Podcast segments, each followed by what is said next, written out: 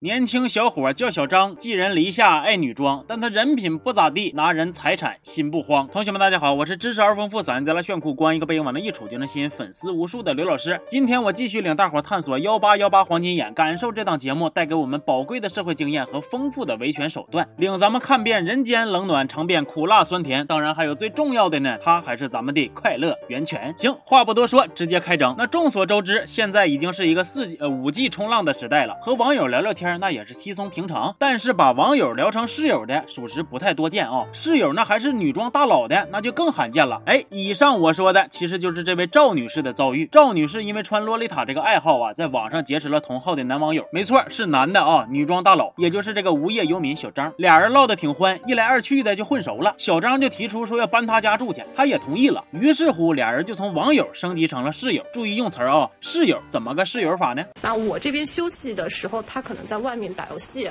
呃，我可能起床上班的时候六七点钟，他才会休息。嘿，看到这儿，我知道你们心中指定有一个问题，又不好意思问。没事儿，幺八幺八记者帮你们点破了。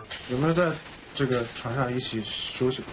啊，这个是有的，但是更进一步的行为是没有的。哎呀，真就是天天一起梳洗打扮的好姐妹呗。赵女士自己都困惑了，那讲话了，我俩到底是什么关系呀？然而小张这边和她当姐妹白吃白喝，转头却在网上和别的异性对话暧昧。赵女士就急眼了，这搁谁谁能忍呢？必须给他撵走。结果小张走后，赵女士发现这个倒霉老爷们儿，把她的啥衬衫、裙子、假发、神仙水、红腰子全拿走了，那是真损呐！白吃白喝好几个月，临了还不忘打包带走呢。哎，讲。到这儿才有了赵女士找幺八幺八黄金眼曝光的这么个事儿。当然了，咱说这人品归人品，在穿女装这一块，赵女士还是有一说一啊，给予了小张高度的评价。说实话，这个男孩子女装的效果还是挺成功的，因为他本身是一个身材还比较不错的男孩子。而当采访到同号群中的另一位女装大佬时，幺八幺八记者那个好信儿的劲儿还上来了呢。那你平时会穿着这些裙子化个妆出门吗？以前聚会去过。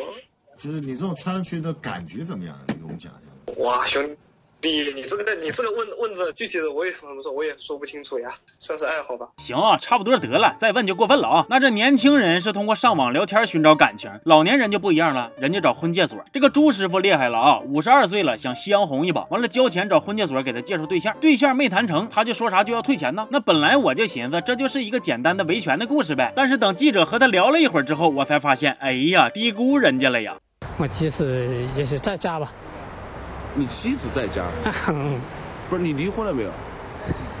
没没有离异的。再问朱师傅为啥离异，他说因为媳妇岁数大了，没有生育能力。听完这话，记者也有点无语了。但是再接着问下去，好家伙，越问事儿越大呀！还没有离婚？还没有离婚？嗯，现在还没有离婚？没有。还没有离婚你就出来找？那我们当时八几年结婚，我们也没没有结婚证。也没有结婚证，嗯，孩子都给你生了。那要我说，朱师傅这种情况就好比啥呢？就好比你酒驾闯红灯之后被交警给拦了，交警拿仪器一测，哎，滴滴滴，然后还发现，哎呦我去，你没有驾照。完了又发现，哦，套牌车，进而又发现啊，车是偷的。那家伙 buff 都快叠满了。说最后啊，这个记者是给朱师傅一顿批评，还找来律师帮他进行普法。朱师傅非常的感动，并且在临走之时问了记者一个问题，说你有没有合适的女士能介绍给我呀？哎呀，这老头啊，老骥伏枥，他志在千里呀。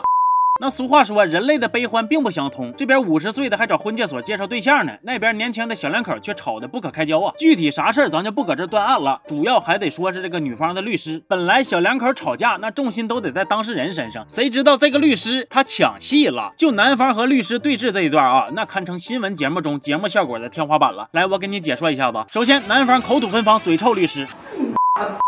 紧接着他又伸出二指，是剑指律师，来势汹汹，气势如虹啊！但说时迟，那时快，律师突然出手，打得男方一个猝不及防。然而，你以为这边战斗律师将以压倒性的优势获胜吗？错！待到男方缓过神来，一套速度奇快的炮拳招呼过去，打得律师几乎没有了还手之力。那家伙速度是真快呀，都快脱影了！干啥玩意啊？叶问呐！哼，这个事儿啊，是越寻思越不对劲儿。人家夫妻吵架，你一个帮忙打官司的律师，你咋还先动手了呢？后来男方这句精准吐槽，简直是犀利而又不失幽默了啊！律师啊，又会打架，又会打官司。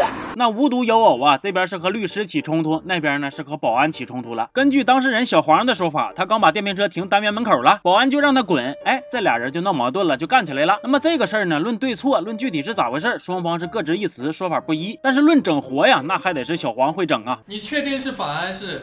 你还没下车，第一句就直接跟你说，而且没熄火。这样女生你就不要说下火。我们是从平常人的角度对啊来说，，但是事实就发生了，为什么富豪，为什么同样是人，有人成为富豪，有人还是平民呢？这样的事情也发生了，你这个逻辑是这个平常人的逻辑。哎呦我去，大哥我悟了，你属实是哲学大师了。一个电瓶车都快给我讲出贫富差距的道理了，是我格局太小了，真没明白其中的逻辑啊。但是那咱说，光考虑到贫富差距，那只能是在第一层。真正有格局的人，往往能考虑到第五层。小黄的目光就非常的长远，都考虑到小小的电瓶车事件对自己飞黄腾达之后的影响了。他对我进行了人生的侮辱。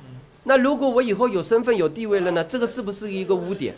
哎，那既然小黄都考虑的那么长远了，他肯定也有解决方案呢。他的方案是啥呢？让对方摆一桌酒席，对自己以示歉意。那家伙这几句话他说的老认真了。摆一桌酒席，因为当时有五到七十个人围观，他们对我的侮辱，那些人都看见了，所以他们也需要向那些人表示对我的歉意。但是酒席的钱我来出。